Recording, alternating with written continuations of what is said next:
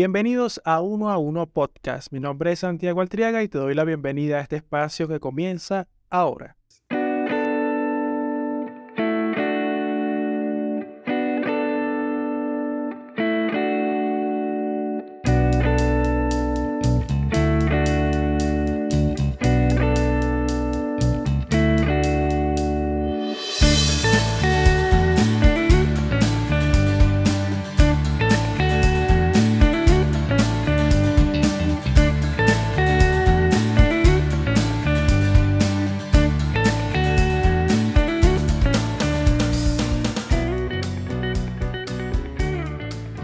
Tal como lo dice el título de esta edición de Uno a Uno Podcast, que ya sería el reto número 3, el día número 3 de este reto personal de generar un episodio diario en todo lo que reste el año. Pese a que pase cualquier cosa, eso queda claro. Hoy vamos a hablar de la generación del 27, que se trata de un grupo de poetas y escritores que se dio a conocer en el panorama cultural alrededor de 1927, con motivo del homenaje a Luis de Góngora, organizado en el Ateneo de Sevilla para conmemorar el tercer centenario de su muerte. La generación del 27 surge en un contexto de continuos cambios sociales y políticos. En pocos años se dieron acontecimientos muy dispares en el país Primero, la dictadura de Primo de Rivera entre 1923 y 1930.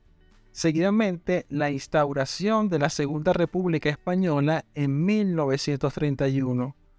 Por último, el estallido de la Guerra Civil Española en 1936, que supuso el deceso y el exilio de algunos escritores de esta generación. Los autores que tradicionalmente se asocian a esta generación son Pedro Salinas, Jorge Guillén, Gerardo Diego, Damaso Alonso, Federico García Lorca, Vicente Alexandre, Emilio Prados, Rafael Alberti, Luis Cernuda y Manuel Atolaguirre, aunque el grupo puede ser más extenso. Este grupo de poetas fue capaz de asimilar la tradición literaria e integrarla con movimientos vanguardistas vigentes en aquella época. Pese a sus diferencias literarias, estos poetas mostraban inquietudes y gustos estéticos afines. También tenían una estrecha relación de amistad. Ahora vamos a compartir las particularidades de la obra poética de cada uno de los autores. Comenzaremos por Pedro Salinas, quien vivió en el año, entre el año 1892 y 1951. Fue el más longevo de la generación del 27, popularmente conocido como el poeta del amor. En su producción poética se pueden diferenciar tres etapas. En la primera etapa, entre 1923 y 1932, Salinas encuentra una gran inspiración en Juan Ramón Jiménez y la poesía pura, lo cual aúna con el vanguardismo.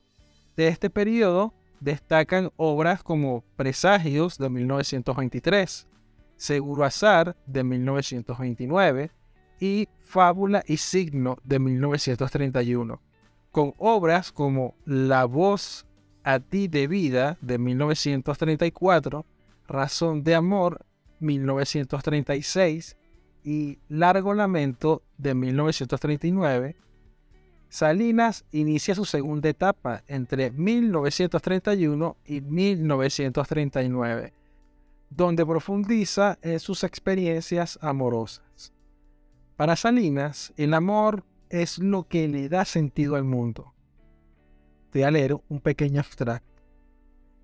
Para vivir no quiero islas, palacios, torres. Qué alegría más alta vivir en los pronombres. Quítate ya los trajes, las señas, los retratos. Yo no te quiero así, disfrazada de otra, hija siempre de algo. Te quiero pura, libre, indestructiblemente. La tercera etapa, de 1939 a 19 1951 está marcada por el exilio del poeta. En ellas destacan El Contemplado de 1946, Todo Más Claro de 1946 y Confianza de 1955. Es un periodo donde predomina el compromiso del autor con la realidad y refleja su descontento en poemas como Cero, de todo más claro, sobre la amenaza de la bomba atómica. Jorge Guillén es otro de los integrantes de la generación del 27. Él vivió entre el año 1893 y 1984 fue otro poeta que se inspiró en Juan Ramón Jiménez y la poesía pura. Su obra se caracteriza por una visión optimista y armónica de la realidad. Su producción poética se agrupa bajo el título general de Aire Nuestro y consta de cinco libros. Cánticos de 1928 a 1950, Clamor de 1957 a 1963, Homenaje de 1967, otros poemas de 1972 a 1976 y final de 1982. Continuando con esta generación del 27, pasamos a hablar de Gerardo Diego, nacido en el año 1996 y murió en el año 1987. Fue un poeta que cultivó tanto la poesía tradicional como la vanguardista. En su obra se puede distinguir dos vertientes, una clásica, que recupera las formas y los temas de la lírica española, y otra innovadora, que experimenta con el lenguaje y las imágenes. De la primera destacan obras como Manual de Espumas, publicado en 1924, Versos Humanos del año 1925 y Alondra de Verdad de 1941. De la segunda sobresalen obras como Imagen de 1922, Fábula de X y Seda de 1932 y Limbo de 1950. Gerardo Diego fue también un gran crítico literario y difusor de la obra de sus compañeros de generación pasamos a hablar de Damaso Alonso, nacido en el año 1898 y muere en el año 1990. Fue otro poeta que combinó la tradición y la vanguardia.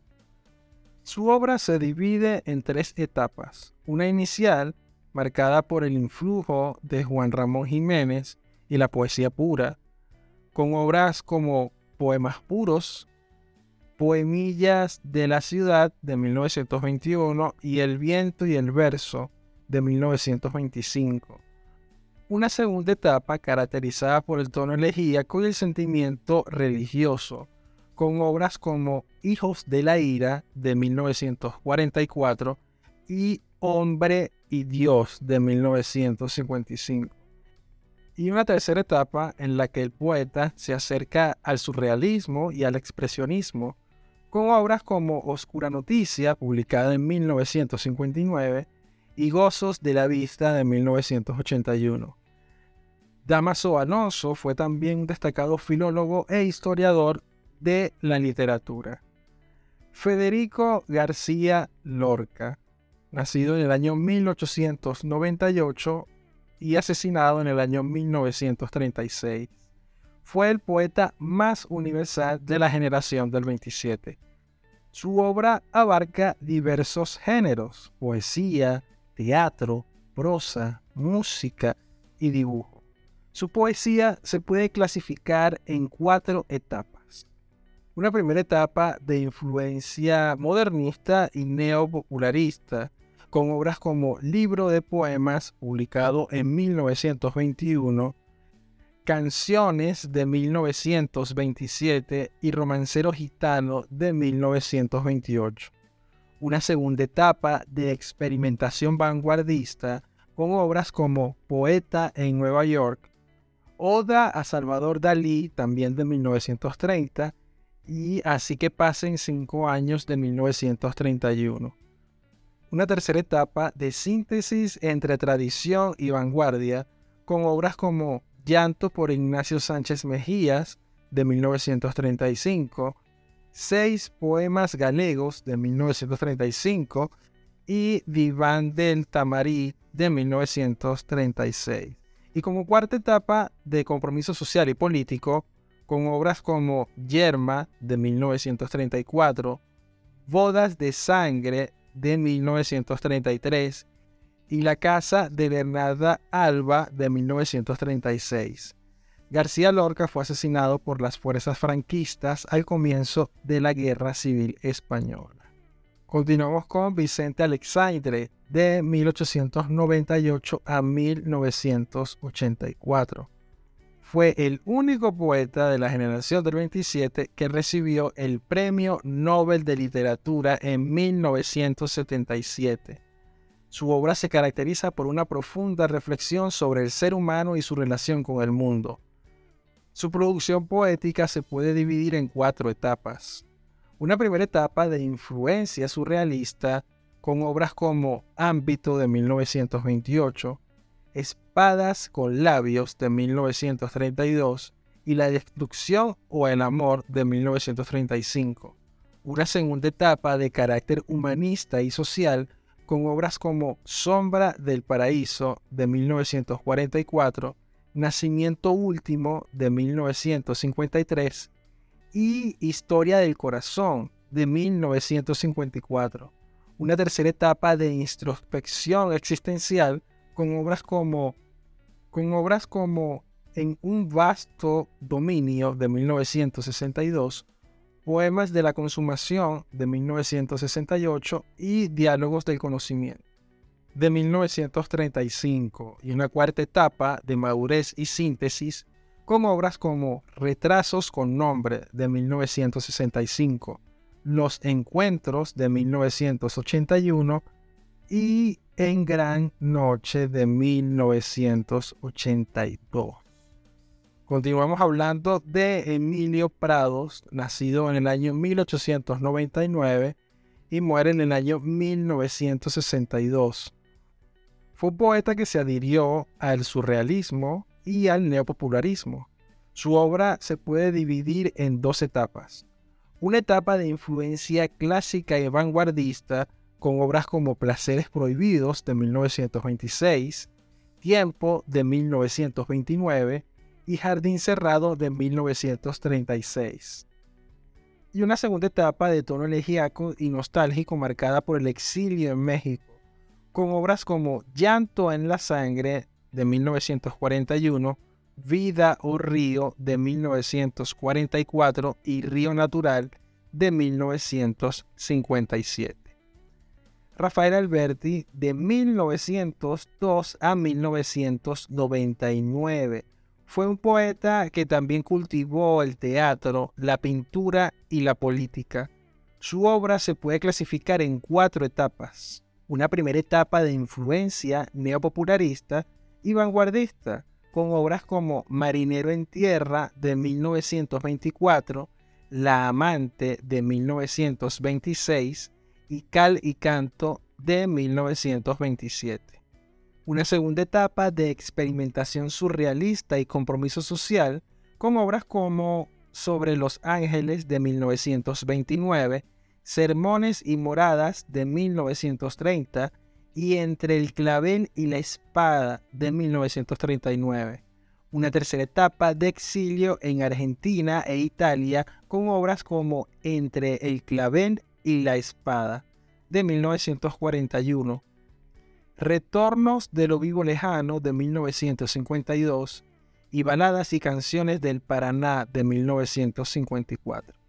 Y una cuarta etapa de regreso a España tras la muerte de Franco con obras como Coplas de Juan Panadero de 1977, Fustigada Luz de 1980 y Canciones para Altair de 1989. Otro integrante de la generación del 27 fue Luis Cernuda, nacido en el año 1902 y fallece en el año 1963. fue un poeta que se caracterizó por su rebeldía y su homosexualidad. Su obra se puede dividir en tres etapas. Una primera etapa de influencia neopopularista y vanguardista, con obras como Perfil del Aire de 1927, Égloga, Elegía, Oda de 1928 y Los Placeres Prohibidos de 1931 una segunda etapa de evolución hacia el surrealismo eh, y el intimismo, con obras como La realidad y el deseo de 1936, Las nubes de 1940 y Como quien espera el alba de 1947. Y una tercera etapa de exilio en Inglaterra, Escocia, Estados Unidos y México, con obras como Vivir sin estar viviendo de 1949, Ocnos de 1942 a 1963 y Desolación de la Quimera de 1962. Como habitualmente este podcast dura entre 10 minutos, un poco más, ya llegamos al final con Manuel Altolaguirre de 1905 a 1959 fue un poeta que se dedicó también a la edición, el cine y el periodismo. Su obra se puede dividir en dos etapas. Una primera etapa de influencia neopopularista y vanguardista con obras como Las Islas Invitadas de 1926, Ejemplo 1933 y Poemas en América de 1936. Y una segunda etapa de exilio en Cuba Estados Unidos y México con obras como Nuevos Poemas de América 1942, Fin de un Amor de 1959 y Poemas Póstumos. Estos son algunos de los poetas más representativos de la generación del 27, pero no son los únicos. También podríamos mencionar a otros autores como Juan Larrea, José Bergamín, León Felipe, Miguel Hernández, o las llamadas sin sombrero, un grupo de mujeres escritoras que rompieron con los estereotipos de su época. Entre ellas destacan María Teresa León, Concha Méndez, Rosa Chacel o Ernestina de Champourosin.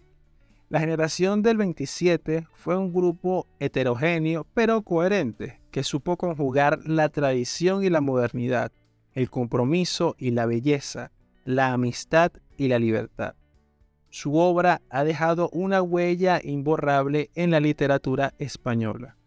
Espero que te haya gustado esta edición de Uno a Uno Podcast. Te recuerdo que si quieres formar parte de una próxima edición de Uno a Uno Podcast, fácilmente puedes enviarme un correo a saltriaga.gmail.com.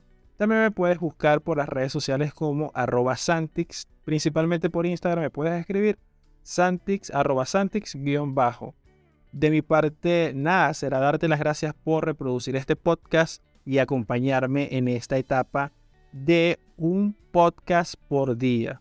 Cuidado y le termino cambiando el nombre a este proyecto. Ya no sería uno, una, una podcast, sino sería un podcast, un episodio por día, un podcast por día. ¿Te, parece eso o crees que el, título de el nombre de uno a uno podcast está bien? Me gustaría leerte en los próximos comentarios y te mando un abrazo y un saludo. Será hasta una próxima oportunidad.